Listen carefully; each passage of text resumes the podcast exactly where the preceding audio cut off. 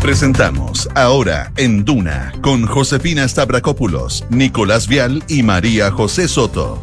Auspicio de Copeval, 66 años junto al agricultor. Pedidos ya Plus. Sonda, líder en transformación digital.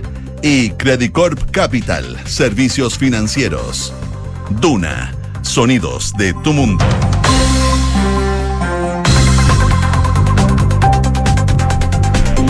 12 en punto, muy buenas tardes, ¿cómo están ustedes? Bienvenidos a una nueva edición de Ahora en Duna, acá el 89.7, ya se siente el calor en la capital. A esta hora, 26 grados, la máxima va a llegar hasta los 30 y así se va a mantener durante los próximos días, así que a acostumbrarse al calor, harto bloqueador solar porque el sol está pegando fuerte. No sé si lo así. Está fuerte el caragallo. Sí, anoche, o sea, anoche no.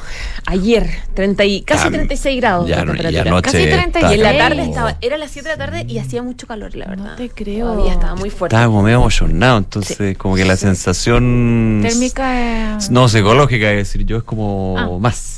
Sí, claro. Puede ser. No sé, yo siento que es menos cuando está como con nubes. Sí. Ah, mira. Siento yo- que como que baja un poquito la temperatura, pero igual hacía mucho calor ayer. que tú sabes que yo soy muy cuadrado, entonces como que no me, no me cuadra. No te cuadra. Bueno, No. está bien, No, está bien. Me, me pierdo ahí. Cada uno tendrá su percepción de cada. Además que hay que decirlo, el calor es como cada uno lo siente distinto al final. Es lo mismo las peleas con el aire acondicionado en las oficinas.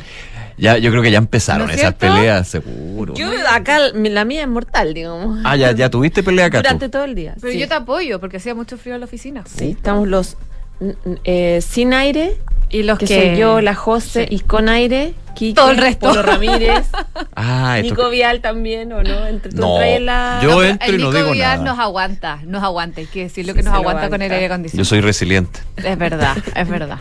Oye, varias cosas que vamos a estar comentando el día de hoy, aparte, por supuesto, de la ola de calor. Ya llegó el presidente Gabriel Boric a Tailandia. Él, en su llegada, dijo. Espero volver con buenas noticias en materia de inversión y de reactivación económica a propósito de todas las reuniones que va a tener el mandatario el día de hoy. Sí, es parte de las noticias que les vamos a contar respecto de esta gira que está haciendo el presidente Gabriel Boric eh, de, eh, para participar en la cumbre de APEC. Y además vamos a hablar de otras cosas importantes. Hoy hubo varias eh, actividades del gobierno en torno a la delincuencia, en torno a la seguridad. Una de ellas hubo declaración de la ministra del Interior, pero también un anuncio que hizo el Ejecutivo respecto del control de armas, que era algo, uno de los puntos que el mismo presidente Boris dijo que iba a eh, mucha, eh, eh, mucho trabajo para evitar este tema, en el tema de la delincuencia. Y el anuncio fue un mayor control a los dueños de armas legalmente inscritas, que incluye varias cosas, desde la revisión de los exámenes eh, psicológicos, de también la pega que hacen en las armerías. Fue bien, bien exhaustivo este control que anunció el subsecretario del Interior, Manuel Monsalve, y les vamos a contar. En otras informaciones, ahí vamos a estar comentando eh, una medida que podría tomar, podría tomar el municipio de Zapallar, Sí. imponer un toque de queda a menores de edad, de 18 años para abajo, para que quede claro que no estén acompañados de adultos durante la noche, esto en el verano, para enfrentar la delincuencia, O sea, que el no tema de salgan. seguridad. Eso ha sido planteado por el alcalde de la comuna y obviamente... la delincuencia, el alcoholismo, el consumo de... Ins- Inseguridad, hablemos de inseguridad y también eh, el hastío de muchos vecinos, vecinas que ven Exacto. que en el verano, claro, la situación cambia en este punto y en otros balnearios, esto se podría no Sí. solamente aplicar a Zapallar, vamos a estar contándole un poco. Zapallar es como el que está impulsando la idea. Claro, es por, por eso lo llevamos a, a colación en esta pauta. Y además, la Comisión de Mercado Financiero alerta por nuevas estafas de dos entidades que ofrecen créditos a través de Internet y redes sociales, que suelen ser muy atractivas la oferta, con tasas muy... Vamos a estar contándole qué se trata, pero la Comisión de Mercado Financiero, ex Superintendencia de Valores y Seguros, eh, dice, ojo, que esto puede ser muy atractivo, muy brillante, pero Pero no caiga ahí. así es. Oye, y en noticias internacionales vamos a estar actualizando lo que pasó con esta explosión en Polonia. Lo que se conoce ahora es que podría haber sido causado por Ucrania, por un misil Mm. ucraniano para defenderse precisamente de Rusia. De todas maneras, Ucrania insiste en que fue Rusia el que lanzó el misil y ahí está como la disputa. También vamos a estar contándoles datos de inflación de Reino Unido que subió a su mayor nivel en 41 años. Parte de las informaciones que les vamos a contar, pero antes, como siempre, la pregunta del día para que voten con nosotros tiene que ver con lo que les contaba el Nico, esto de la municipalidad de Zapallar que busca imponer este toque de queda a menores para enfrentar la delincuencia en el verano. ¿Qué piensas? ¿Qué piensas tú? Te dejamos cuatro alternativas. La primera, excelente idea. La segunda, qué exageración. La tercera, no va a servir de nada. Y la cuarta, No me interesa. no me interesa. Pero ayer no me suena bien. A ti, Ah, tú eres la- para ti era un sello. Lo, tuyo ya es un sello. Totalmente. No, Bueno. in- in- inimitable. Inimitable. Ya, para que voten con nosotros desde ahora en nuestras redes sociales. Quique Yavar ya está con nosotros en el estudio. ¿Cómo estás, Quique? Bien, ¿y ustedes? Todo bien. Qué bueno. ¿Vamos, con Vamos. los titulares? Vamos. Tras un viaje de 25 horas, el presidente Gabriel Boric llegó en la mañana de este miércoles a Tailandia para participar en la cumbre del foro de la PEC. En un punto de prensa, el mandatario indicó que pronto se irán conociendo detalles de su agenda, pero aseguró espera traer buenas noticias a nuestro país en materia de inversión, reactivación económica, intercambio cultural y fortalecimiento de la democracia. La Cámara, luego que la Cámara rechazara ayer el presupuesto de seguridad del Ministerio del Interior, el ministro subrogante de la cartera, Manuel Monsalve, dijo que espera que la situación sea corregida, a la vez que defendió los recursos solicitados para la cartera para el año 2023, asegurando que esto se hace en cargo de la demanda de la ciudadanía. En ese sentido, Monsalve indicó que este presupuesto no solamente se hace cargo del problema, sino que busca fortalecer y mejorar las condiciones en que las policías desarrollan su trabajo. El Ministerio de Salud informó 6.500 casos nuevos de coronavirus y 7 fallecidos registrados, según cifras informadas por el DEIS. La positividad nacional llega al 17,79%, luego que se informara el resultado de más de 36.000 exámenes entre antígeno y PCR. En cuanto a camas críticas disponibles, estas llegan hoy a 290 habilitadas a nivel nacional. En una entrevista con Duna en punto, la ministra de las Expresa, Analí Uriarte, aseguró que la discusión por un nuevo fiscal nacional está repartida en el Senado. Indicó, todos los postulantes tienen un cúmulo de seguidores bien importante. La titular de las Express descartó que exista un ánimo descalificador de parte de los senadores respecto a los candidatos al Ministerio Público, pero advirtió que será un proceso que no va a estar exento de complejidades frente a las diversas opiniones que existen dentro de esa Cámara. Y con votos en contra de Chile Vamos, la Cámara de Diputados rechazó el presupuesto de seguridad del Ministerio del Interior. Desde la oposición afirmaron que la partida presentó aumentos insuficientes en los montos destinados a las policías y a la Fiscalía en el actual escenario delictual que se registra en el país. Personal de Carabineros investigó un ataque incendiario registrado durante la madrugada del día miércoles en un fondo ubicado en la localidad de Quepe, la comuna de Freire, en la región de la Araucanía. Según relató el cuidador del fondo, Pique Peque, un grupo de sujetos llegó hasta el lugar y procedió a incendiar una casa y una bodega. Roberto Garrido, fiscal regional de la Araucanía, indicó que la ley antiterrorista no establece herramientas investigativas adecuadas. De todas maneras, el persecutor advirtió que como institución no podemos inhibirnos de aplicar la legislación que hoy está vigente. El presidente de Polonia declaró en Varsovia que es probable que el misil que impactó el martes su territorio y causó dos muertes fuera lanzado por Ucrania y agregó que nada indica que se tratara de un ataque intencionado contra Polonia. Por su parte, el primer ministro afirmó que lo que quiere decir es que la mayoría de las pruebas que se han recogido indican que no será necesario invocar el artículo cuarto de la OTAN en este momento. Los líderes del G7 y de la OTAN apoyarán la investigación de Polonia sobre la explosión del misil ruso que dejó dos fallecidos. Los mandatarios también expresaron sus condolencias a las familias de las víctimas y reafirmaron su firme apoyo a Ucrania y a su pueblo frente a la agresión rusa que se encuentra en marcha. Muchas gracias, Quique. Muchas gracias a ustedes. Nos vemos. 12 con 8. Oye, yo no, no lo creía tanto, pero sí. La ola de calor ayer superó los 35 grados. 35,4. Impresionante. San Felipe. ¿o Lo no? Pinto eh, y Colina. Sí, po. Ahí fue como Colina siempre- esos son los puntos, siempre dos grados más o dos grados menos que Santiago, digamos. Sí, sí, de todas maneras. Y eso de las 3 de la tarde fue el momento de más, más calor. Lo mismo en Pudahuel, el calor se sintió aproximadamente en los 34,6 grados a la 1.56, casi a las 2 de la tarde.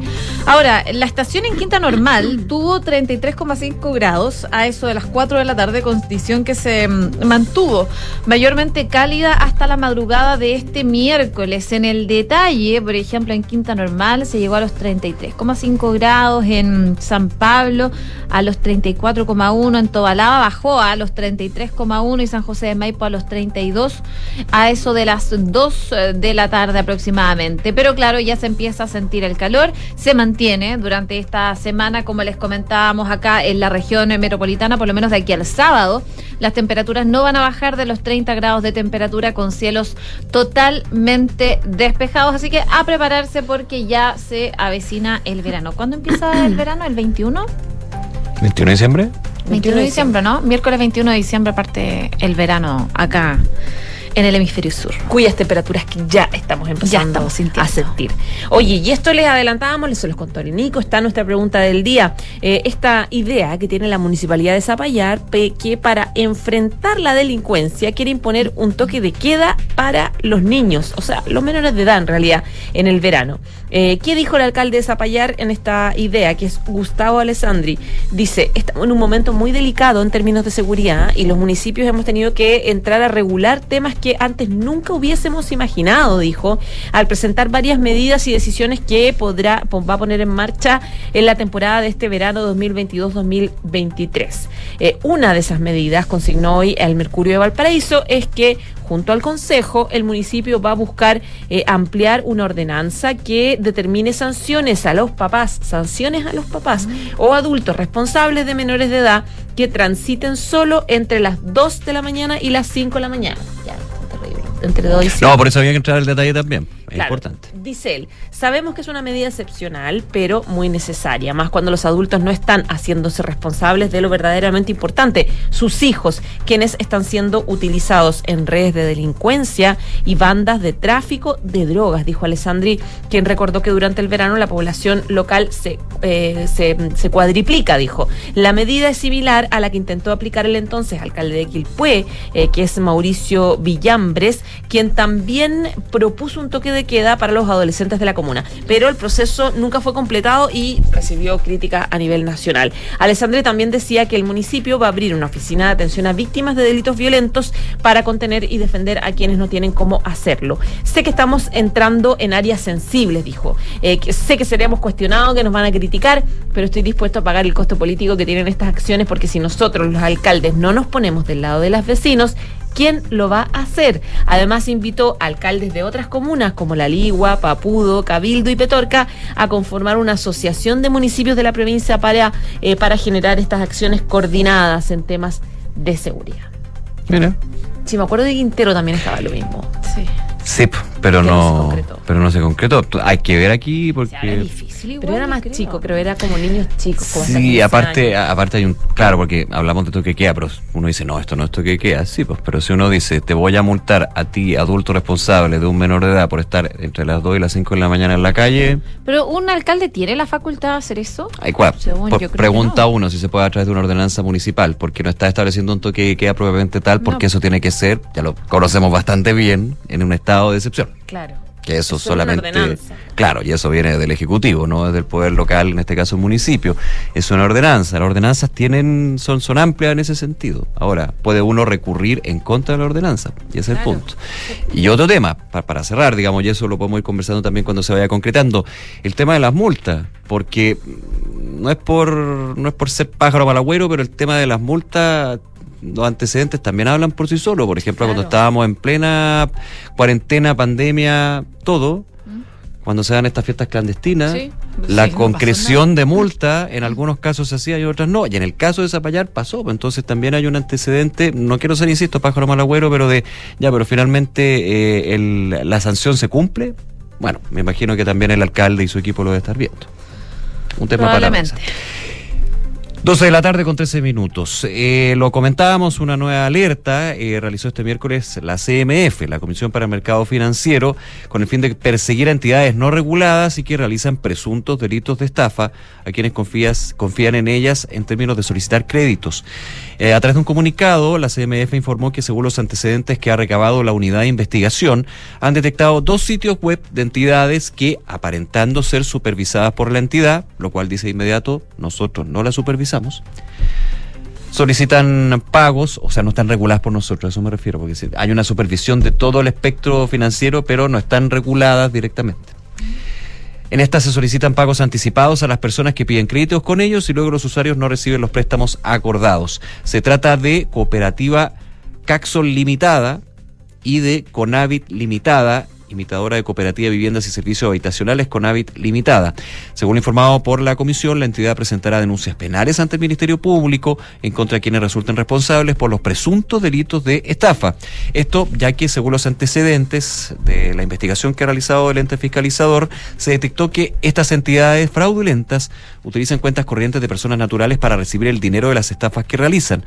Ante esto recordó a la ciudadanía que las cuentas corrientes, vistas o RUT son de carácter personal y no deben prestarse a terceros para recibir dinero de procedencia desconocida, agregando que prestar su cuenta corriente, cuenta vista cuenta RUT a terceros para cometer un delito puede generar de hecho responsabilidad penal en el dueño de dicha cuenta. O sea, puede tener una responsabilidad penal cuando, dice llanamente, nunca lo pensó, digamos.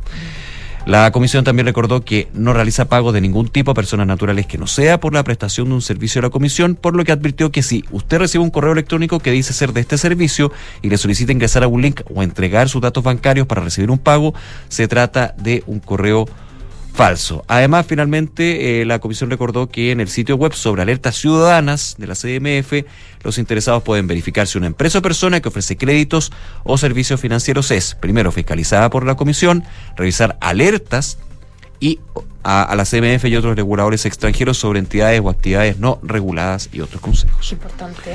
Sí, pues que se da mucho. El crédito fácil, digamos. Y eso puede claro, ser. rápido.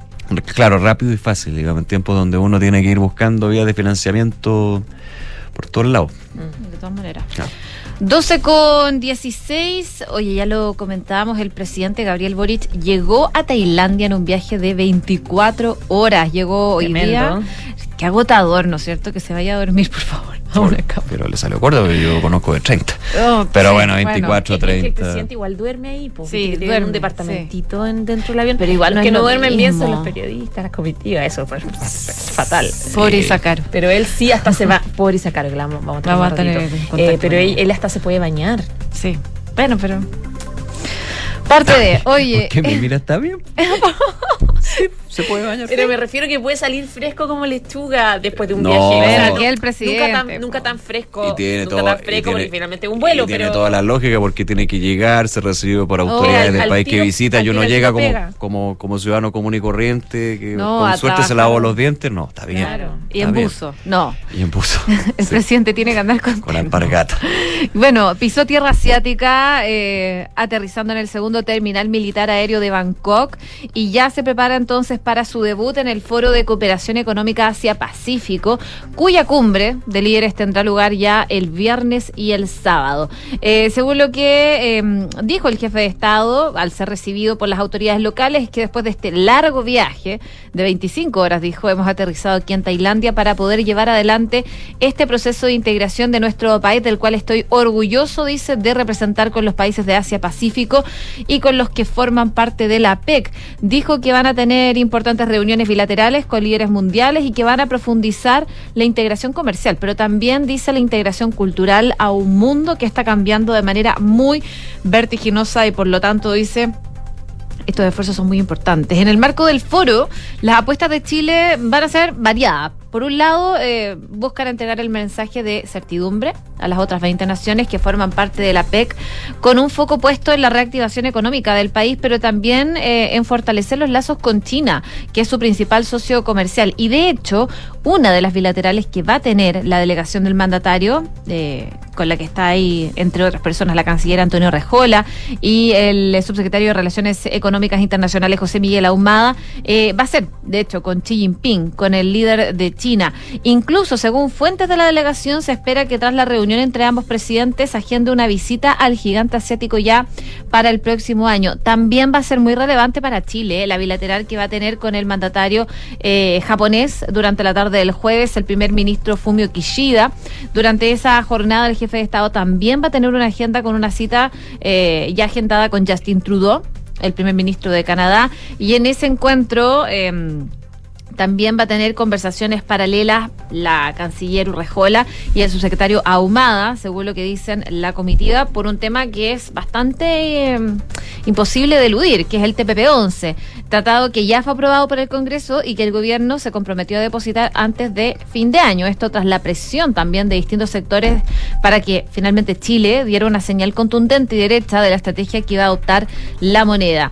Eh, parte entonces de lo que se espera de este viaje eh, con ese plan original. Eh, ya en un segundo plano, la canciller también aseguró que de todas maneras esta va a ser una oportunidad para que nuestro país insista en la necesidad de repensar estos mecanismos más allá de este tratado en específico. Eh, es lo que se espera entonces para esta, este viaje que tiene el presidente Gabriel Boric, al que ya aterrizó en Tailandia para poder participar en la cumbre de la PEC 2022.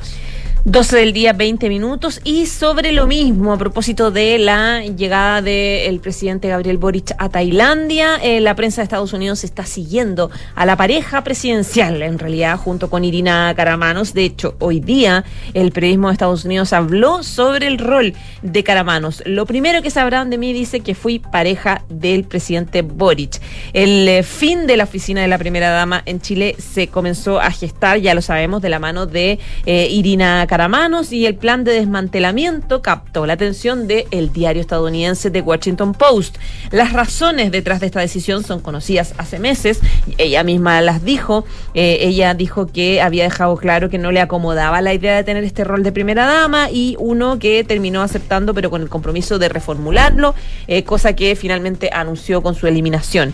Eh, así es como el diario le explicaba a sus lectores que Caramanos, de 33 años, no pensaba ser el tipo de persona que suspendería sus planes por un hombre y que si aceptaba el rol sería un trabajo exigente y a tiempo completo, sin sueldo. De ahora en adelante, todo lo que haga quedará segundo. La primera cosa que todos sabrán de mí es que fui pareja del presidente, se lee en la nota del diario. Sumado a eso, se destacó lo fuera de lugar que a veces se sintió ella trabajando en la moneda, en una oficina palaciega, con candelabros y cortinas de terciopelo. Otro de los puntos de su vida diaria reportados en el artículo fue cómo Caramanos eh, prefería caminar para llegar a la moneda, mezclándose con otros treintañeros también que iban al trabajo.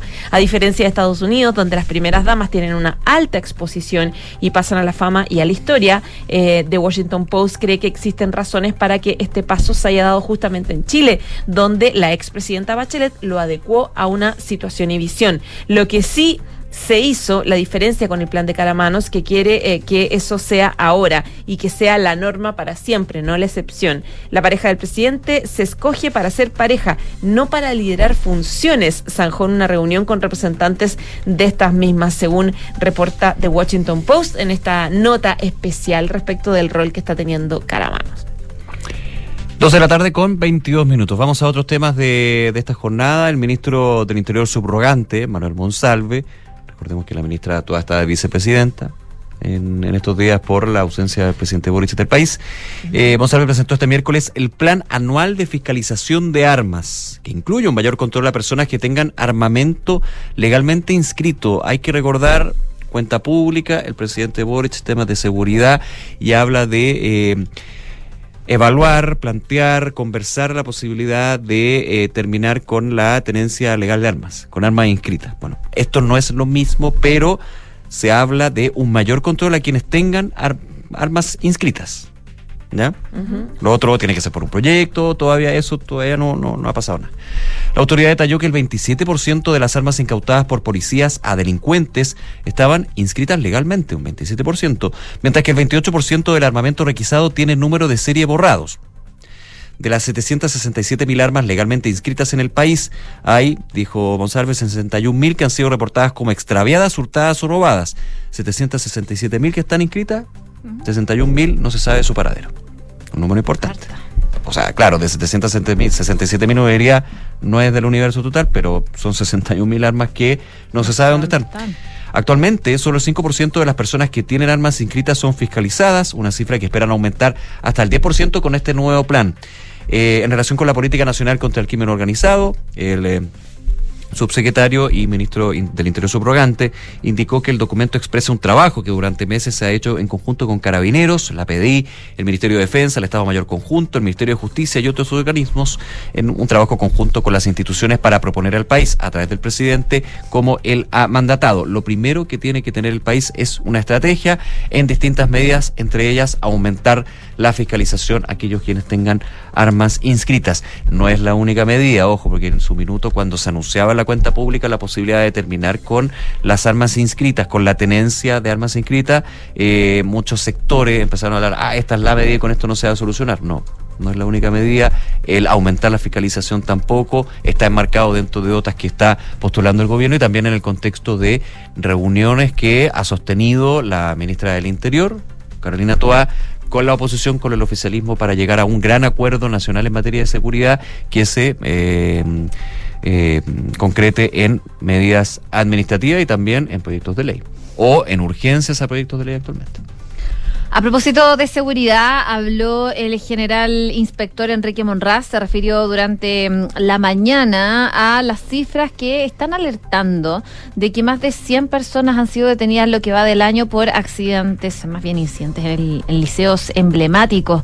Em, tras ser consultado sobre si existía dificultades a la hora de detener a personas que participan en este tipo de hechos, el general inspector indicó que, dadas algunas condiciones, no siempre se logra detener a todos los involucrados. Dice, nosotros cambiamos los protocolos post estallido y eso llevó a que se tiene que hacer ciertos protocolos que hacen más lentas las detenciones. Además, ellos salen eh, a una zona segura que les permite replegarse, por lo que no se logra la detención de muchos jóvenes. Y frente a eso, hay que destacar que desde la institución dicen que el 53% de los detenidos en este tipo de eventos fueron capturados en el perímetro del Instituto Nacional. En tanto, el 48% restante fue sorprendido en las inmediaciones de otros 10 establecimientos, como el Carmela Carvajal, como el IMBA, el Barros Borgoño, eh, Confederación Suiza, el Liceo de Aplicación, el Liceo 1 y el Liceo 7, entre otros.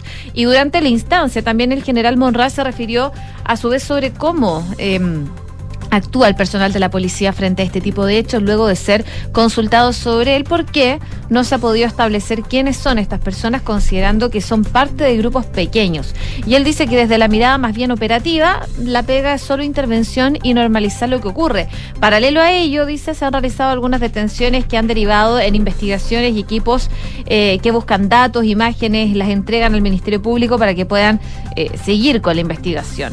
Y eh, el general también eh, que en mayo hicieron un documento explicando un poco lo que estaba pasando y se dispuso eh, de un fiscal que empezó a agrupar todo esto. Hoy está en eso, en la búsqueda de información, en la entrega de información, porque todo esto ocurre durante la jornada escolar. Hace todo, finalmente se hace todo dentro del colegio. Se cambian de ropa, hacen las molotov y hay información, pero se está trabajando en estas estructuras, lo que decía el general Enrique Monraz respecto a eh, lo que se ha visto durante el último tiempo, la violencia alrededor de eh, liceos emblemáticos. Claro, y decía también que eh, el cambio en los protocolos, algunos de los cambios en los protocolos de carabineros trae el estallido social durante el estallido social han tenido un efecto negativo en términos de ralentizar Totalmente. todo lo que es el proceso de detención, entre otros. 12 del día, 27 minutos. Oye, ¿se acuerdan que llevamos ya a varios días, dos semanas de esta paralización de los guardaparques de varios parques del país Sí, que po. tienen varias Mm. demandas importantes que tienen que ver con mejores sueldos, infraestructuras, etcétera? Bueno, está teniendo ya sus consecuencias y es un descalabro en el turismo, básicamente, porque varias reservas se están eh, suspendiendo. Ya van específicamente 13 días desde que los guardaparques de la Corporación Nacional Forestal, la CONAF, se declararon en paro. Y a raíz de esto, casi 40 parques o reservas nacionales o monumentos naturales que dependen de la CONAF están cerrados o simplemente no tienen vigilancia, lo que impide que los turistas puedan entrar y puedan visitarlo. Eh, la huelga, recordemos que fue impulsada por los guardaparques de Torres del Paine, que fueron los primeros, digamos, que partieron, que reclamaban una precarización laboral, bajos sueldos, entre otros. Y el cierre de los parques nacionales conlleva a una serie de costos para el sector del turismo. De hecho, el presidente de los hoteleros de Chile, Alberto Pirola, abordó la situación del sector, habló con Emol y dijo que es una crisis nuevamente que está teniendo recientemente en este minuto, especialmente Torres del Paine, que recibe a miles y cientos de eh, turistas del mundo todos los años. Dice, el parque estaba con una visita de extranjeros bien elevada después de dos años que estuvo cerrado por la pandemia y es un, un golpe terrible para la imagen del país. En esa línea explicó que hoy día la cancelación de extranjeros está en un 25% por la situación de Torres del Paine en Magallanes y eso genera un costo eh, importante incluso en casos donde se pide la devolución de la reserva. Hay que pagar más encima la plata cuando los hoteles no tienen eh, no tienen relación con eso, no tienen una responsabilidad y claro, van a tener que eh, están finalmente aceptando la devolución de la plata a pesar de que no, no tienen cómo influir en un parque, un hotel que queda cerca.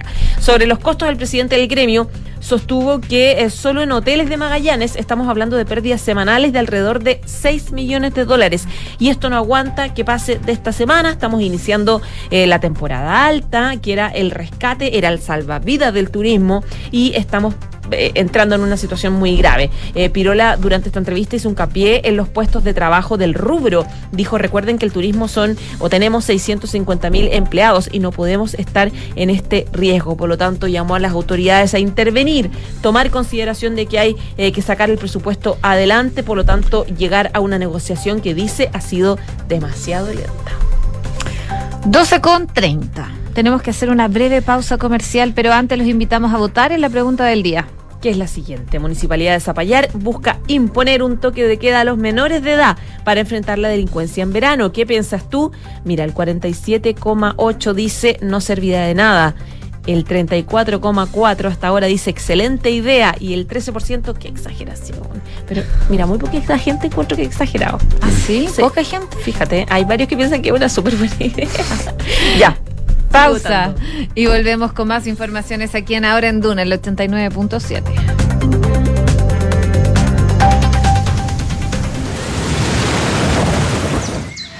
Descubre Mazda BT50, una pickup 4x4 con un diseño pensado en ti, que te llevará de donde estás hasta donde quieres estar. Mazda BT50, diseñada para inspirar tanto como tú. Feel alive. Mazda, Darko Center. Enfrentar el cambio climático es tarea de todos. Duna, por un futuro más sostenible.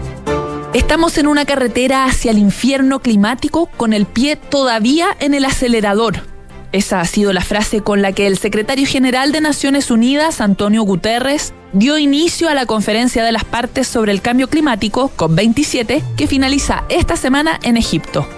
Con este llamado de alerta, el alto ejecutivo invitó a alcanzar un pacto de solidaridad climática en el que los países ricos e instituciones financieras internacionales ofrezcan asistencia económica y técnica para acelerar la transición energética de los países emergentes. Guterres reclamó una hoja de ruta en este sentido porque las necesidades de adaptación climática podrían aumentar a más de 300 mil millones de dólares anuales para el año 2030. Acciona expertos en el desarrollo de infraestructuras sostenibles para recuperar el planeta. En pleno barrio El Golf se emplaza edificio Isidora y Benjamín de Inmobiliaria Hexacón. Una experiencia única de diseño, arquitectura y conectividad en una de las esquinas clave de Las Condes. Isidora y Benjamín es un proyecto boutique con exclusivos departamentos de uno y dos dormitorios, algunos con jardín privado y cuatro penthouse en el último piso. Conoce más en www.exacon.cl.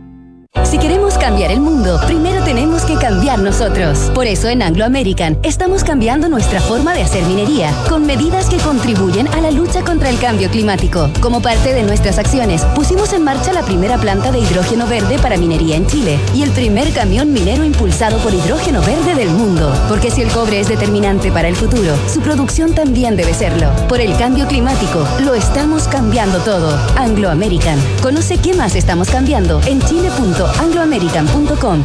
Un, dos, tres. No, no, no, no. Sofía Juan, Benjamín. En Clínica Alemana no pensamos en números, pensamos en personas. Junto a Desafío Levantemos Chile, te presentamos mil personas, mil soluciones de salud, que busca entregar soluciones concretas a mil pacientes de la salud pública de aquí al 2023. Conoce las iniciativas de Desafío Alemana, nuestro programa de sostenibilidad, en clínicaalemana.cl. Clínica Alemana, si es tu salud, es la alemana.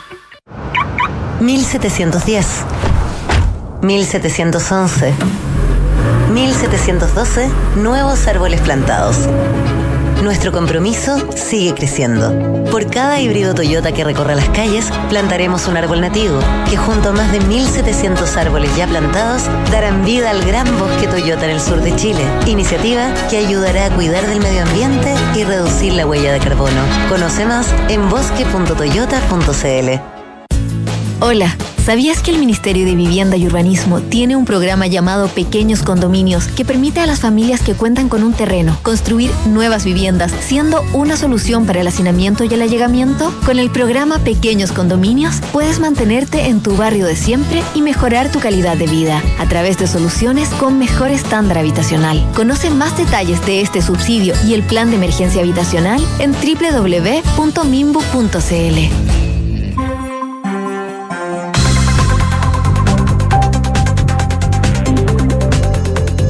12 con 34 minutos, estamos de regreso en ahora en Duna y por supuesto es momento de revisar noticias del deporte. Y partimos con Novak Djokovic. Quiero partir en el tenis porque el serbio se metió entre los cuatro mejores de las finales del ATP luego de vencer hoy día a Andrew Ru- Rublev. Rublev, ¿sí? ¿Mm? Sí. Bueno, te pretendo, pretendo decirlo bien. No. Andrew. Rublev. En el segundo partido de ambos jugadores en el torneo que se realiza en Turín y que eh, pone término también a la temporada 2022 de este tour. El jugador impuso su condición desde un inicio, por supuesto, y terminó ganando por 6-4 y 6-1 en un partido que demoró apenas una hora y nueve minutos. El ex número uno del mundo fue de menos a más para superar a Rublev, que terminó por inclinarse ante el poderío del oriundo de Belgrado. Djokovic quedó con un registro de dos triunfos en igual número de partidos y selló su paso a la ronda de los cuatro mejores de este torneo. Rublev, en tanto, tiene una victoria y una caída, por lo que se va a jugar sus opciones en la tercera jornada de este grupo antes eh, del griego Stefano Tsitsipas, eh, quien hoy miércoles juega ante Daniel Medvedev en un duelo donde ambos buscan el eh, primer triunfo. Así que vamos a ver qué pasa en el tenis, pero buenas noticias entonces para Novak Djokovic, que superó a Rublev y se instaló en las semifinales de Turín. Y esto es una noticia preocupante, mala noticia respecto de la salud de Jorge Toro, que es exjugador de Colo Colo eh, y seleccionado nacional en el Mundial de Chile del 62. Está internado en una situación muy delicada en el hospital eh, militar debido a problemas de salud. Manuel Astorga, ex preparador físico del elenco Albo e hijo de otra de las figuras del tercer lugar eh, planetario, Manuel Astorga publicó en Twitter esta noticia. El gran Jorge Toro, mundialista del 62, emblemático, ex jugador del Colo, está eh, grave en el hospital militar. Espero su pronta recuperación y desde esta tribuna le envío todo mi respeto y cariño, dijo el profesional sobre la situación de este ex jugador de Colo Colo que se encuentra grave entonces eh, enfermo por una situación de salud en el hospital militar. Y en la Fórmula 1 lo comentamos con la Fran Ravizza Cap, lo que fue el fin de semana, eh, la carrera en donde todas las críticas se tornaron contra Max Verstappen Verstappen. de Red Bull por eh, no, darle el pase, digamos, a Checo Pérez para poder llegar al segundo lugar a nivel mundial. Eh, está bastante solo, digamos, en esta el campeón mundial de la Fórmula 1, porque eh, recordemos, el irlandés no dejó pasar a Pérez en el GP de Brasil, pese a que su equipo se lo ordenó por la radio. Esto hizo que el mexicano quedara en séptimo lugar y así quedara una carrera del final, tercero en la clasificación mundial por detrás de Charles Leclerc de Ferrari. El mexicano eh, tuvo declaraciones bien directas y fuertes contra su compañero de Red Bull. Decía, estoy sorprendido, no sé qué pasó, todo lo que he hecho por él, no entiendo su razón, estoy muy sorprendido. Si tiene dos campeonatos es gracias a mí. Bueno, se han ido pidiendo distintas reacciones a gente, a, leyendas de la Fórmula 1 con respecto a qué opinan de lo que pasó entre Verstappen o la reacción o el acto que tuvo Verstappen, o el acto que no tuvo, digamos, Verstappen con eh, su compañero de equipo. Fíjense que Mika Hakkinen, bicampeón de la Fórmula 1 el 98 y el 99 con McLaren, eh, dijo eh, y fue crítico al respecto. El equipo siempre va primero y si tienes un acuerdo sobre cómo tú y tu compañero de equipo tienen que trabajar juntos, siempre mejor mantenerlo. Ninguno de nosotros, dice Hakkinen, conoce los términos precisos del acuerdo de Max con Red Bull, pero claramente él es el piloto número uno y a cambio les ha traído dos títulos mundiales. Eh, otro que quiso referirse fue Jacques Villeneuve, campeón en 1997 por Williams. El francés escribió una columna para el sitio Formula 1.nl y también apuntó su dado sobre Verstappen, apuntando a que Red Bull, el equipo que ha significado mucho para Max, pidió una recompensa por todo el trabajo que Checo ha hecho por él. Los puntos extra de Pérez habrían sido importantes para el equipo que desea tener a sus pilotos en el primer y segundo lugar. No entiendo, dice eh, Villeneuve, por qué Verstappen no hizo caso a las órdenes, agregando, no puedo entender la reacción de Verstappen. ¿Por qué no se preocupa por el sexto o séptimo lugar? No cambia nada para él y sí marca la diferencia para Pérez y el equipo. Jenson Button, también, campeón en 2009 con la escudería Brown GP, fue eh, por la misma línea que sus ex colegas.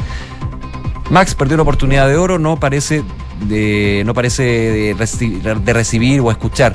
No, no lo dejaré pasar, tengo mis razones. Es egoísta, sin pensar, sin pensar en el interés de su equipo y el de su compañero. Parece que Red Bull se ha puesto ella sola en una situación, lo que en definitiva es marketing negativo. Así que los ex campeones mundiales también de la Fórmula 1 en contra de Verstappen. Habrá que ver qué pasa ya con la próxima fecha de la Fórmula 1. Oye, y ojo que a las 2 de la tarde juega La Roja.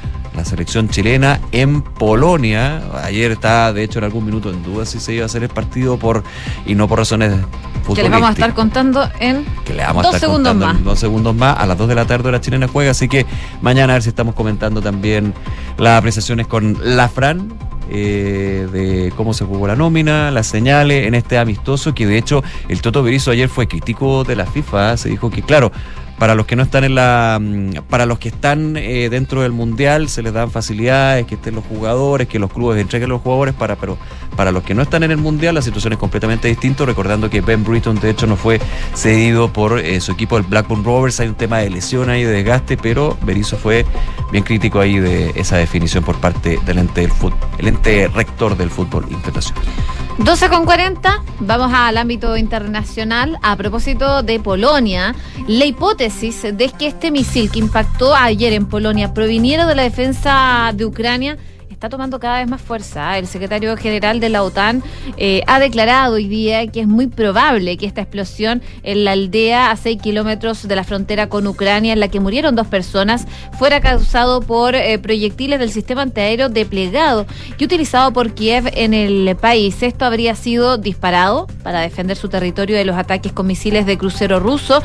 según el líder de la Alianza Atlántica. Y Moscú efectuó ayer un ataque más intenso con misiles sobre Ucrania, recordemos desde el inicio de la guerra, bombardeos los que apuntó sobre todo hacia la infraestructura energética del país, en lo que puede interpretarse como una represalia por la repercusión eh, en la ciudad de Gerson por las fuerzas ucranianas que recuperaron esa zona tras la retirada de las tropas del Kremlin. Las conclusiones del líder de la OTAN que mm, remarcó que se está llevando a cabo una investigación más completa, apunta en la misma dirección que las que han surgido durante las últimas horas por otros miembros de la Alianza Atlántica, como Polonia, que es el principal afectado, y Estados Unidos, que habló también de conclusiones basadas en la información preliminar. La OTAN no tiene indicios de que se haya producido un ataque deliberado por parte de Rusia, ni de ningún plan del Kremlin para atacar un aliado de la organización, según ha resaltado el secretario general de la Alianza, tratando de alguna forma de rebajar esta inquietud que ha despertado tras el incidente en Polonia. Él dijo, déjeme ser muy claro, no es culpa de Ucrania, Rusia tiene toda la responsabilidad porque continúa su guerra ilegal sobre Ucrania, declaró entonces el líder de la OTAN tras una reunión en Bruselas de los embajadores ante la OTAN en los países aliados para tratar con urgencia lo que ocurrió el día de ayer. Unas horas antes de la comparecencia del líder de la OTAN, el presidente de Polonia había declarado también que no tenía pruebas de que el misil fuera disparado por Rusia y que la hipótesis más probable es que se tratara de un proyectil lanzado por las fuerzas de Ucrania en esfuerzos por eh, repeler la amplia ofensiva que está generando Rusia. El eh, presidente polaco apuntó a que probablemente el arma usado por las baterías antiaéreas ucranianas fuera... mm, un viejo S-300 de fabricación soviética, una figura en el arsenal ucraniano. El martes bien, entrada la noche, el Ministerio de Exteriores de Polonia informó de que se trataba de un misil de fabricación rusa, sin aclarar de todas maneras de dónde se disparó ni de quién, y convocó al embajador ruso en Varsovia. Ucrania, que ayer se apresuró a negar que uno de sus misiles fuera la causa de la explosión, que el presidente Volodymyr Zelensky definió como una escalada de Rusia, ha remarcado que está en espera entonces de más información a propósito de esto. Sí, yo estaba pendiente ahora de una actualización porque el, el presidente de Ucrania estaba ahora dando declaraciones y responsabilizando de todas formas a Rusia por el impacto de este eh, misil que dejó el fallecimiento de dos personas polacas. Eh, voy a ver si hay alguna otra información, Mira, pero lo último a que ver si ustedes sale pueden, pero es que Ucrania pidió un acceso inmediato al un- sitio donde cayó el misil. Claro, para hacer una investigación y definir si efectivamente venía de ellos o de Rusia, porque en algún minuto ayer se hablaba de cohetes rusos. Sí. El tema es que se tomó con bastante Más cautela bien ese de la. Unión Soviética, porque es que, era. es que a, eso, a eso quería ir, pues, porque claro, era de una fabricación que databa de la, de, de- de- de la Unión Soviética. Entonces ya obviamente, aparte el tema de las armas, efectivamente, por ejemplo, puede haber sido de confección turca, así que más allá de, de dónde venía, lo importante acá era quién lo había disparado. claro. Esa era la clave. Entonces, y también considerando que hay un conflicto en que en las últimas horas Rusia ha disparado más de 100 misiles y está el tema también del contraataque ucraniano y ayer estuvo muy tenso la situación. De hecho, eh, en un minuto se, se pensaba lo peor, porque recordemos que el artículo 5 de la Carta de la OTAN dice que si hay algún tipo de ataque o refriega contra un miembro de la OTAN, tras la consulta y el consenso de los miembros, no una cosa inmediata, se puede actuar. Claro. Y eso ya estamos hablando de palabras mayores. Al Sí. final todos fueron bastante, hasta el Pentágono, Estados Unidos, Sí. Joe Biden. Fue Eh, el primero, el primero que se fue con todo fue Volodymyr Zelensky, que dijo esto es ruso. Esto es ruso. No, y ahora, por ejemplo, estaba viendo que eh, Trudeau y el, eh, el- el presidente de Polonia, Claro, que está en el G20.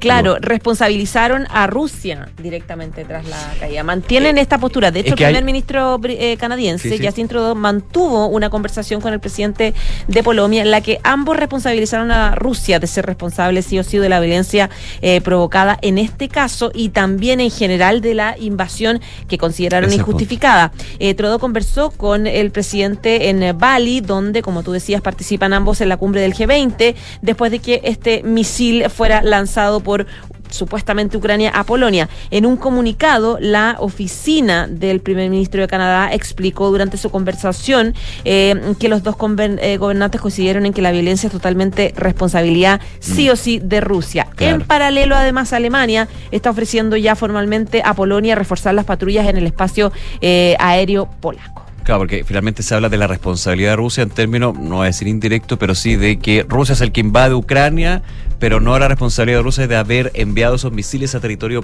polaco, digamos. Claro. O sea, finalmente dice, bueno, pero independiente de eso, la responsabilidad la tiene Rusia porque Rusia es la que está invadiendo. Si llegan misiles que son de Ucrania, igualmente la responsabilidad es rusa, haciendo la diferencia que es clave para el punto y la tensión que se vivió ayer durante varias horas de que hubieran venido de Rusia y eso Complicada marcaba- la claro.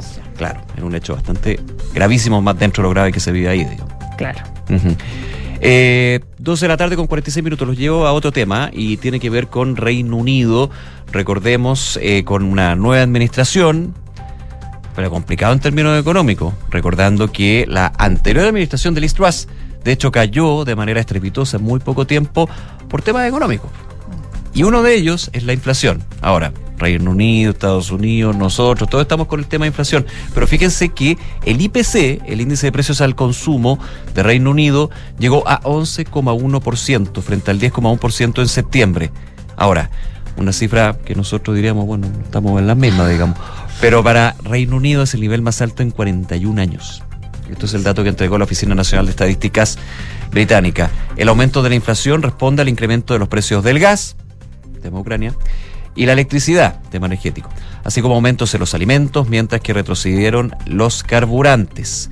Eh, tras conocerse los datos, el eh, ministro británico de Economía, Jeremy Hunt, advirtió que el control de la inflación va a requerir decisiones duras pero necesarias sobre impuestos y el gasto para ayudar a equilibrar las cuentas. Hunt va a anunciar, de hecho, mañana los planes del gobierno para hacer, Sunak, para hacer frente a la difícil situación económica del país por el alza de la inflación y ya ha advertido que habrá aumento de impuestos lo cual marca una diferencia con respecto a lo que fue la administración anterior, donde se estaba considerando una baja de impuestos en distintos sectores, lo que cayó más fuerte y finalmente termina con la baja de la primera ministra y ministros anteriores, fue la posibilidad de en los estratos altos reducir los impuestos para aumentar la inversión. Bueno, ahora se está viendo ante este tipo de casos de que habría aumento de impuestos. La deuda acumulada, de hecho, el Reino Unido llegaba a fines del eh, septiembre a 2.45 billones de libras, lo que equivale al 98% del Producto Interno Bruto. Y en esto también agregar que el Banco de Inglaterra ha anunciado recientemente un alza en las, las tasas de interés de 0,75 puntos porcentuales hasta 3%, el nivel más alto desde 2008. Oye, ¿cómo no mencionar a Donald Trump? ¿Cómo no? Que ayer eh, anunció su candidatura Ya lo había dicho. Yo pensé que iba a agarrar un lugar con un ascensor para hacer la misma que la otra vez. No, le que hizo Maralago lo en su residencia ahí en Oye, en un salón de baile, su casita. Impresionante, ¿o no? Era como Pero parece hotel. que no entendí bien, pero estuve leyendo que estaban en el mismo sector su casa con el eh, club de golf. Ah, que es como, que ah, tiene- verdad que el club de golf es de él que está Es al de él también, no Eso sé. puede ser, o sea, capaz que Entonces, no era a lo su mejor que haya casa. sido el club de golf y no su casa. Sí, pero no. claro, parecía la Casa Blanca, Total. ¿no es cierto? Sí, total. Bueno, finalmente anuncia su candidatura Donald Trump, algo que era esperado, pero que finalmente se confirma el día de ayer. 12 con 49. Estás en Ahora en Duna. Hoy en el ámbito nacional, noticia de último minuto, el Ministerio de Salud confirmó la primera muerte por la viruela del mono acá en Chile. Se trata de un hombre mayor de edad diagnosticado con la enfermedad ya el 29 de septiembre. El, el paciente contaba con patologías de base y el sistema inmunológico debilitado, lamentablemente, y confirmaron esta lamentable noticia hoy día desde el MinSal. Hasta antes de esta defunción, del total de muertes a nivel nacional, 30 correspondían a América Latina y de acuerdo con la Organización Panamericana de la Salud, 12 en Brasil, 11 en Estados Unidos, 4 en México, 2 en Ecuador y una en Cuba. Con el último reporte entonces de este 14 de noviembre, el MinSal detectó otros 35 casos nuevos de la viruela del mono en Chile, acumulando ya 1.243 confirmados, 649 pacientes dados de alta y 693 descartados. Al 15 de noviembre se registran más de 79.000 contagios por la infección y 50 fallecidos según la Organización Mundial de la Salud, que en julio, recordemos, declaró la viruela del mono como una emergencia sanitaria de preocupación internacional, motivo por el cual mantienen vigente la alerta sanitaria respecto de esta. Pero lamentable noticia, entonces, el MinSal reportó la primera muerte por viruela del mono en nuestro país.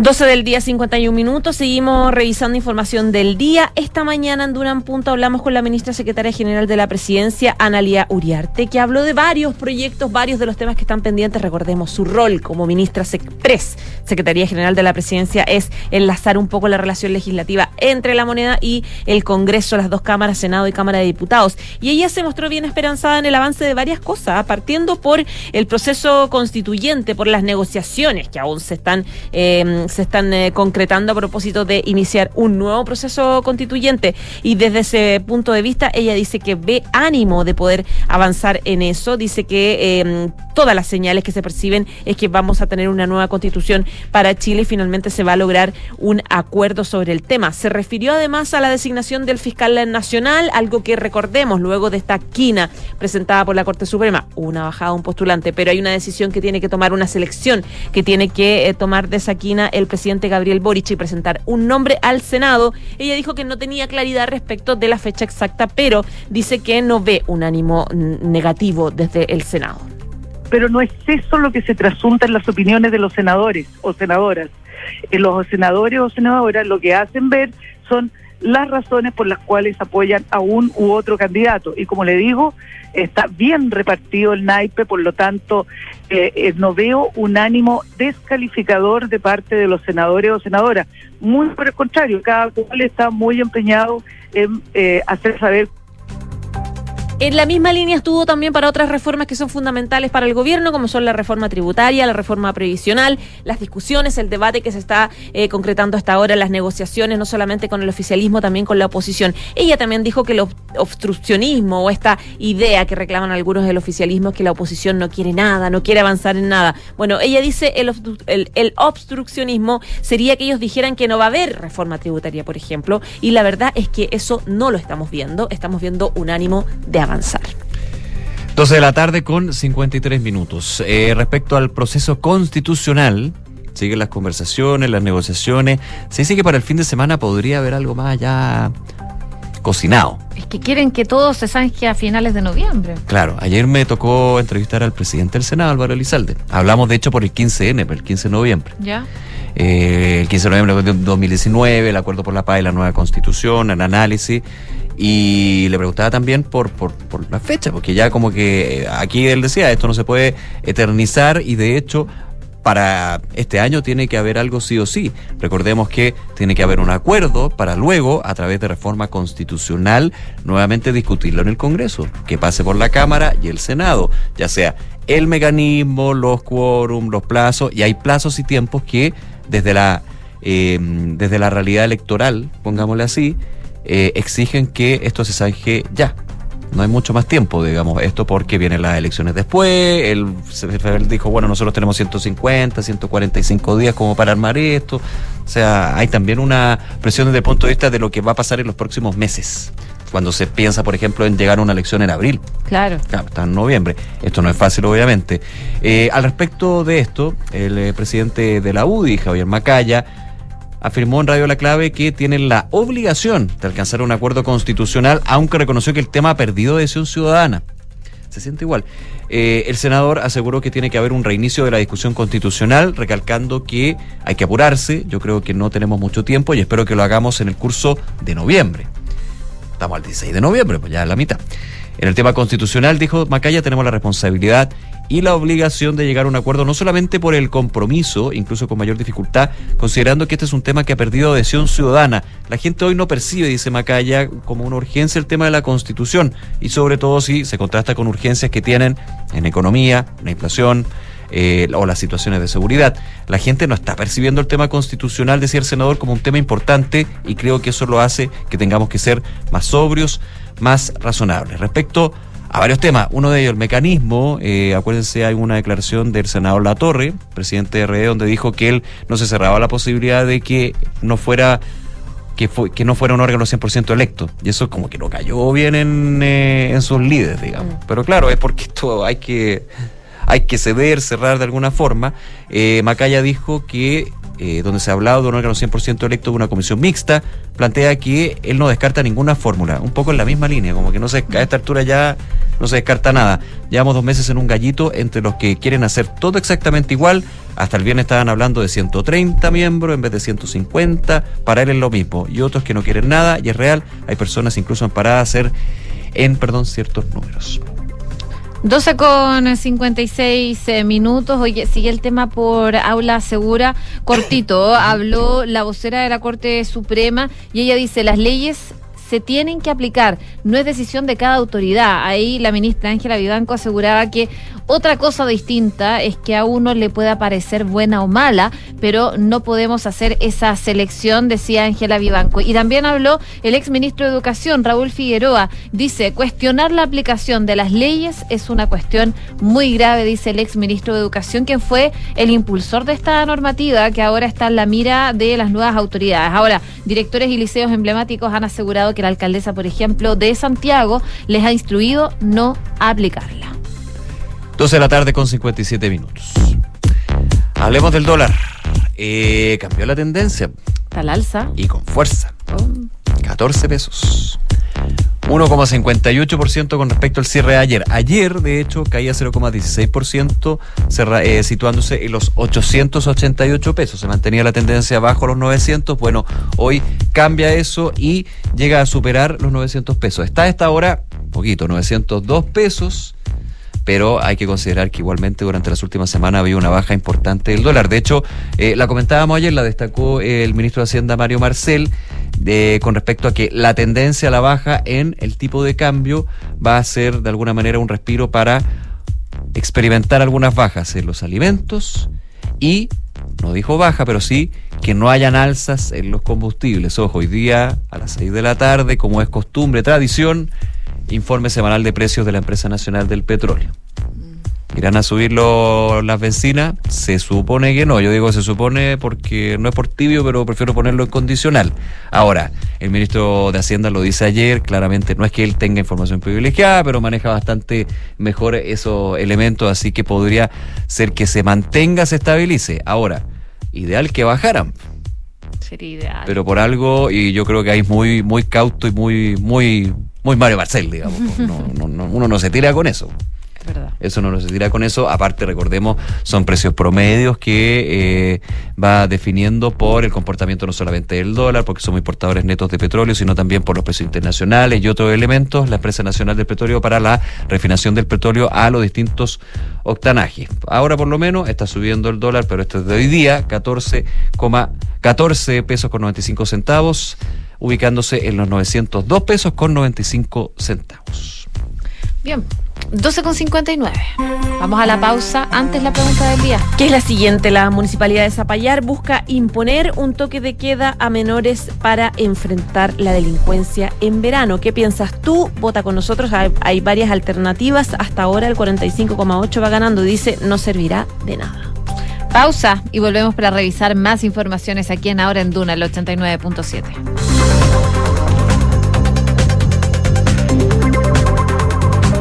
Donde te encuentres, de norte a sur, de mar a cordillera, Copeval estará contigo, apoyando tus proyectos con productos y servicios de calidad, aportando toda nuestra experiencia de 66 años en el campo chileno, para que tus productos lleguen más allá del horizonte.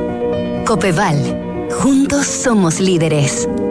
Agroinsumos, maquinaria y riego tecnificado. Sonda, trabajamos para que disfrutes tu vida, impulsando la innovación y el desarrollo de soluciones que acompañen la transformación digital de las organizaciones de hoy. Cuenta tú también con el respaldo, agilidad y eficiencia del líder en transformación digital de la región. Conócenos en sonda.com. Porque en Sonda trabajamos para que disfrutes tu vida. Sonda. Make it easy. En Credicorp Capital nos centramos en ser aliados estratégicos de nuestros clientes para cumplir sus objetivos con nuestro portafolio de inversiones de carácter global. Siente la confianza invaluable de contar con asesores financieros que le agreguen valor a tus decisiones. Conoce más sobre nosotros en credicorpcapital.com.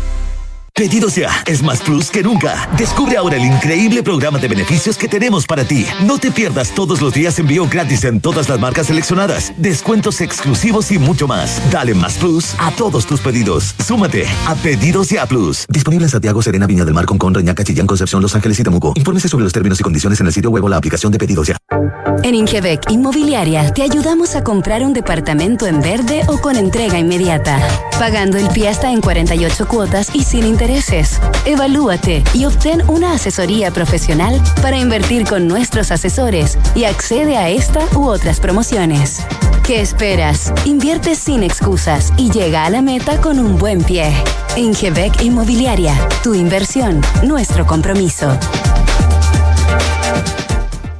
Digitaliza tu área de recursos humanos con Talana, la más completa y robusta plataforma para la gestión de personas. Ahorra tiempo y costos, gestiona los turnos de tu equipo, firma digitalmente, calcula remuneraciones, establece y cumple objetivos y encuentra el talento ideal para tu empresa. Todo desde un solo lugar.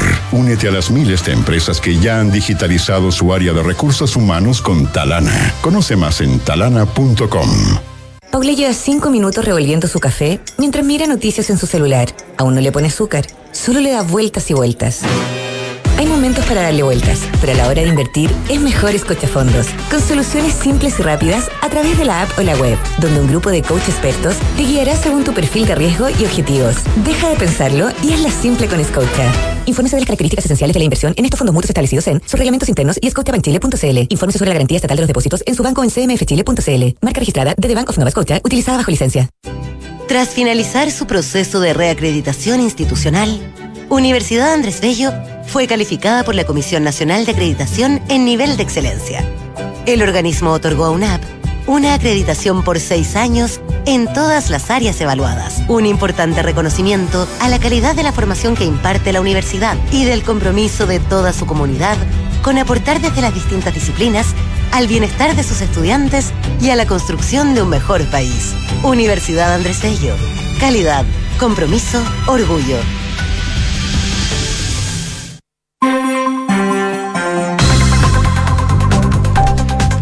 Con tres minutos, estamos de regreso en ahora en Duna Cal 89.7. Es momento de hacer un resumen de las principales noticias en los titulares con Quique Yavar. La vicepresidenta de la República, Carolina Tobá, indicó que cuesta comprender que ayer se haya rechazado el presupuesto más robusto que se ha presentado en mucho tiempo en materia de seguridad. En ese sentido, la ministra Tobá aseguró que con la seguridad no se juega, que es un tema sensible y que probablemente las bandas de crimen organizado celebraron la jornada de ayer.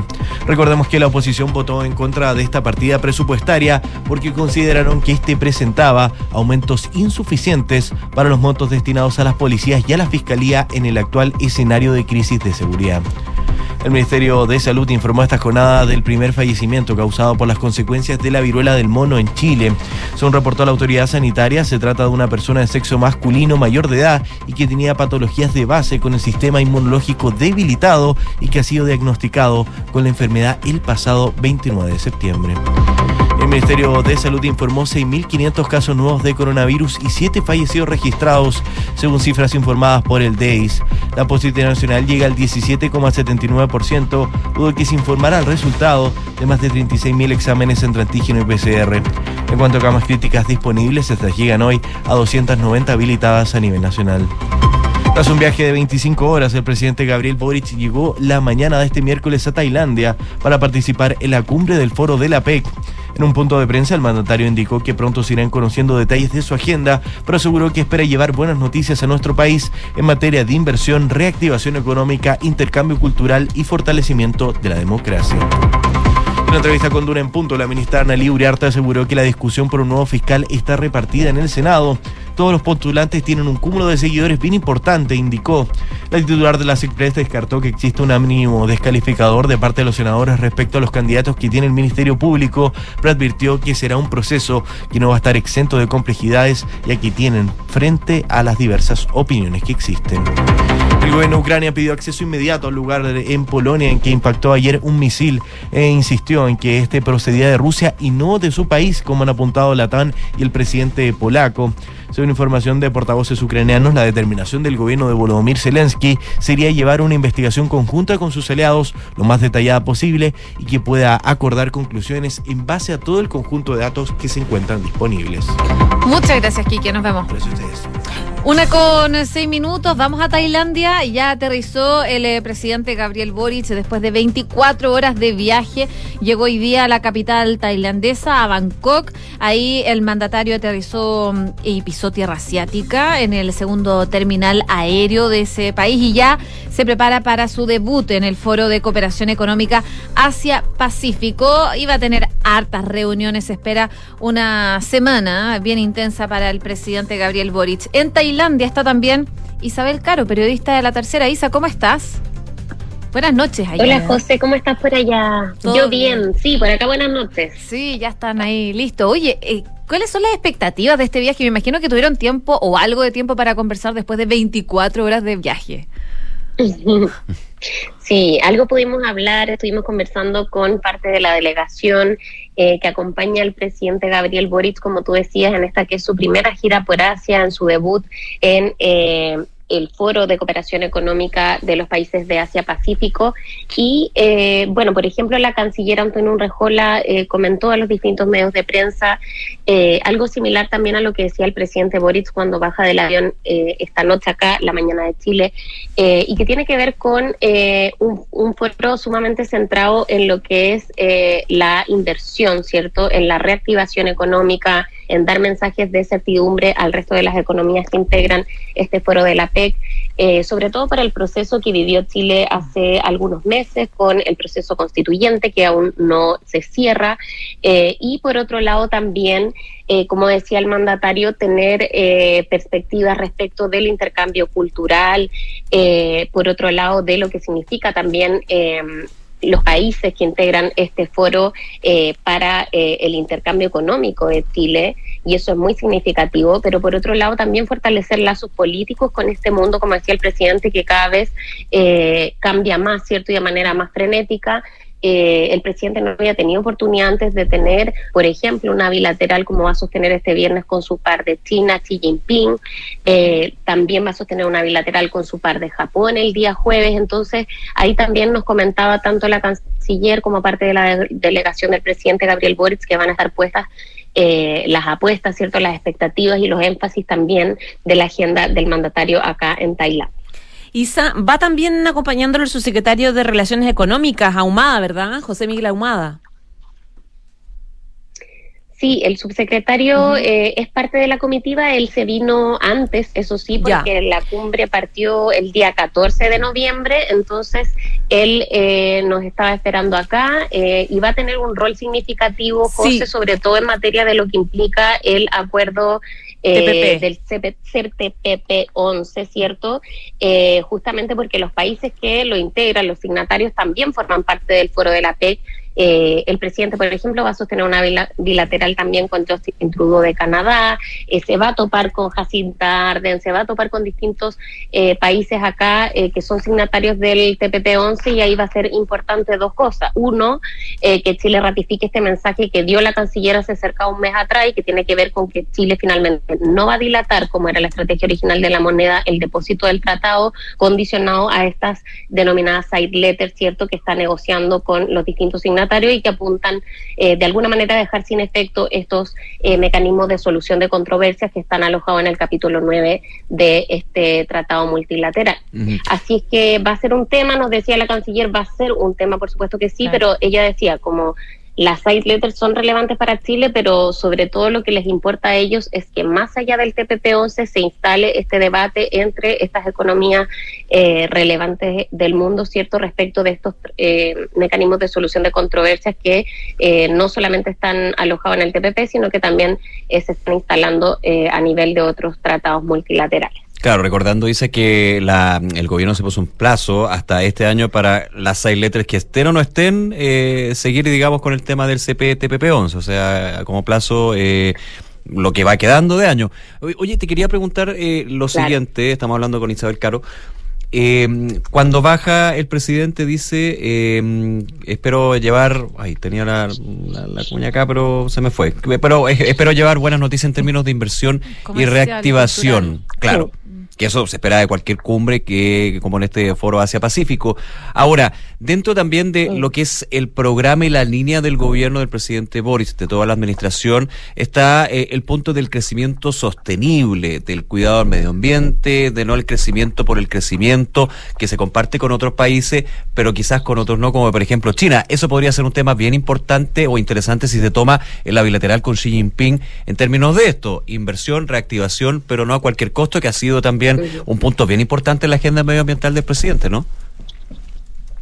Absolutamente, y de hecho es parte de lo, las expectativas que también tiene eh, acá el anfitrión, que es Tailandia. De hecho, se espera que al finalizar eh, el foro de la PEC, ya el día sábado, podamos tener una declaración en donde los países comprometan ciertas acciones para lo que decías tú, un eh, crecimiento que sea sostenible en el tiempo, pero que también se haga cargo justamente del cambio climático, eh, también de, la protección del medio ambiente. Eh, justamente era lo que planteaba también la ministra canciller Antonio Rejola antes de que nos bajáramos del avión. Ella decía eh, la agenda finalmente de la PEC está muy en línea con eh, lo que planteaba el gobierno del presidente Gabriel Boric en materias programáticas e ideológicas, pero hay países de este foro que no necesariamente han hecho los mismos compromisos, por lo tanto va a ser un tema eh, en estos foros, por supuesto que siempre se busca generar ciertas proyecciones, ¿cierto?, para evitar que, por ejemplo, el tema de la crisis climática se siga profundizando, así que sin duda será relevante también en la bilateral con China. Muy bien, Isabel Caro, periodista de La Tercera. Te dejamos descansar, Isa, porque después de ese viaje tan largo.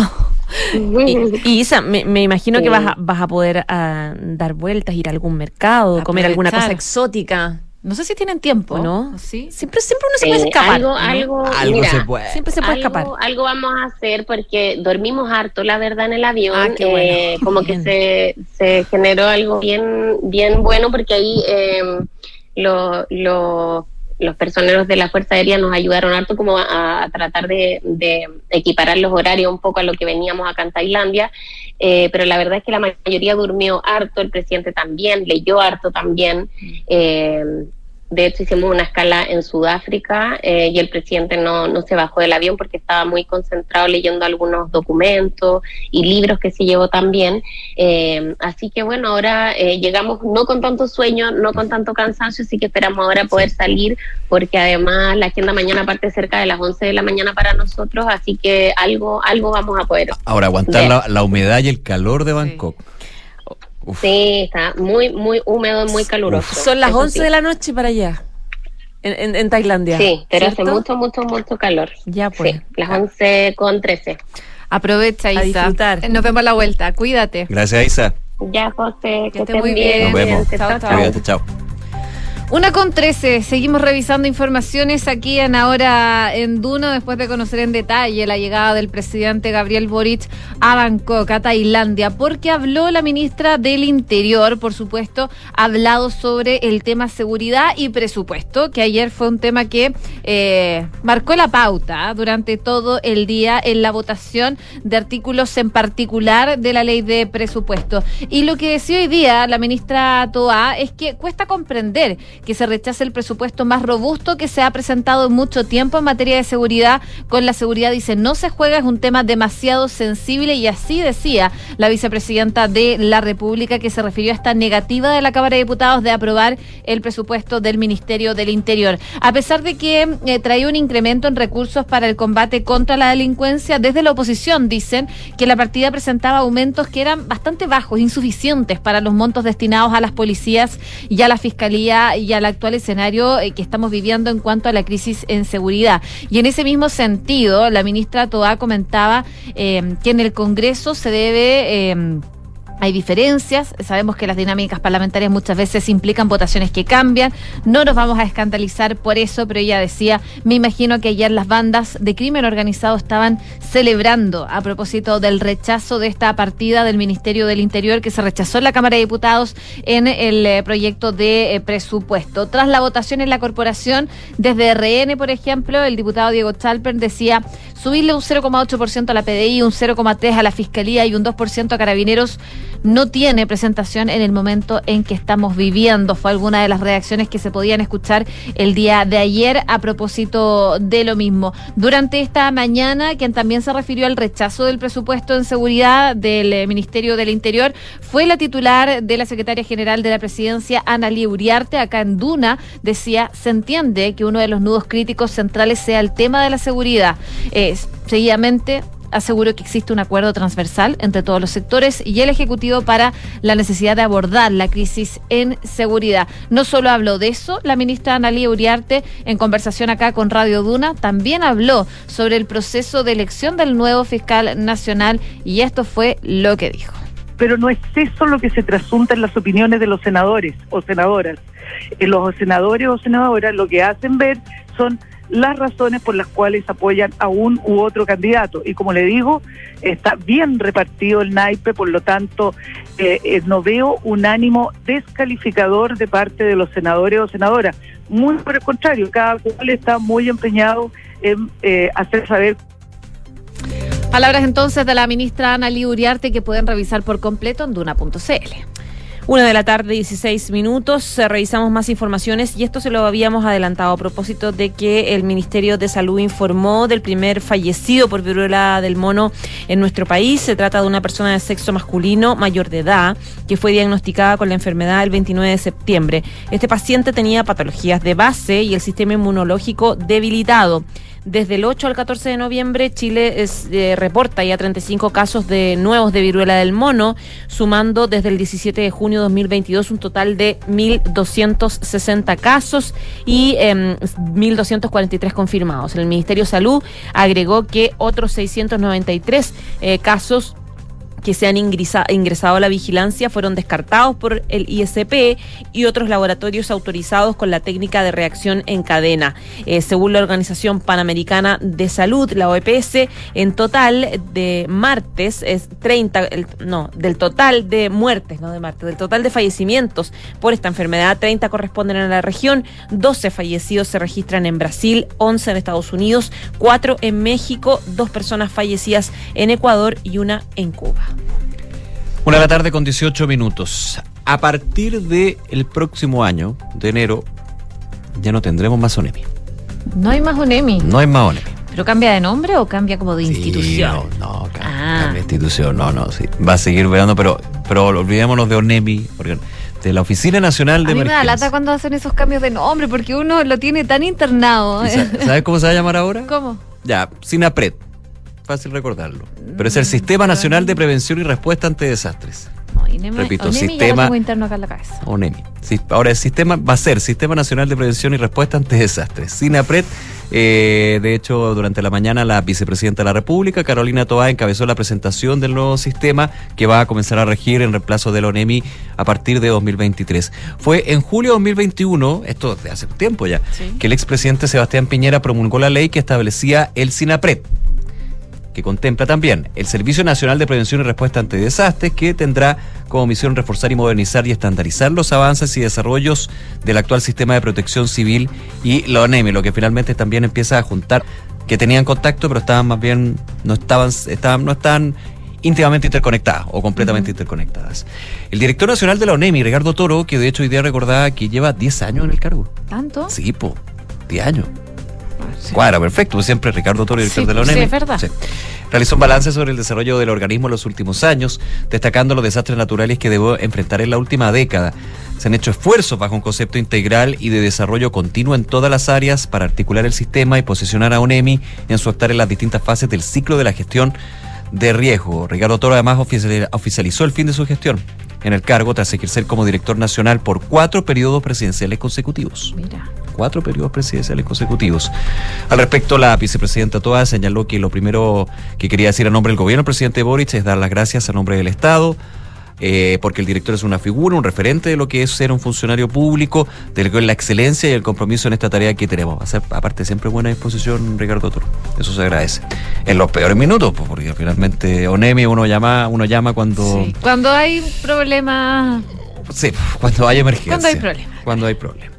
Decir gracias al nombre del pueblo de Chile porque creo que con su dirección, dijo la vicepresidenta, los chilenos y chilenas nos hemos sentido cuidados, protegidos en momentos importantes y que sirven las catástrofes, pero también en todos los días que hemos visto las capacidades que tenemos que recuperarnos. Somos un, un país perdón, capaz de avanzar y capaz de recuperarse de los momentos más duros saliendo hacia adelante, decía la, la vicepresidenta y ministra del Interior.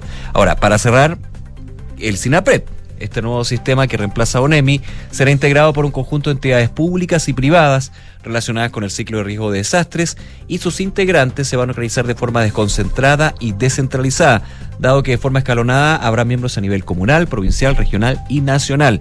En esa línea se contempla una estructura de coordinación conformada por los comités para la gestión de riesgo de desastres en distintos niveles de la estructura del Estado. Además, se establece como instrumentos de gestión del riesgo la política, planes sectoriales, mapas de amenaza, mapas de riesgo, entre otros, y se identifica y define el rol del Ministerio de Defensa, la actuación de las Fuerzas Armadas y la coordinación en estados de excepción constitucional. Es una modernización finalmente del sistema para abordar desastres y emergencias y que en uno de los puntos quizás más relevantes a nivel público va a ser el cambio de la ONEMI por el sistema, bueno, por, por el SINAPRED, el Sistema. Nacional de Prevención y Respuesta ante Desastres. Finalmente una buena noticia, Sí, por supuesto, que es para mejorar el sistema. por supuesto. Una con 22 minutos. Tenemos que irnos ya, pero les contamos de los resultados de la pregunta del día.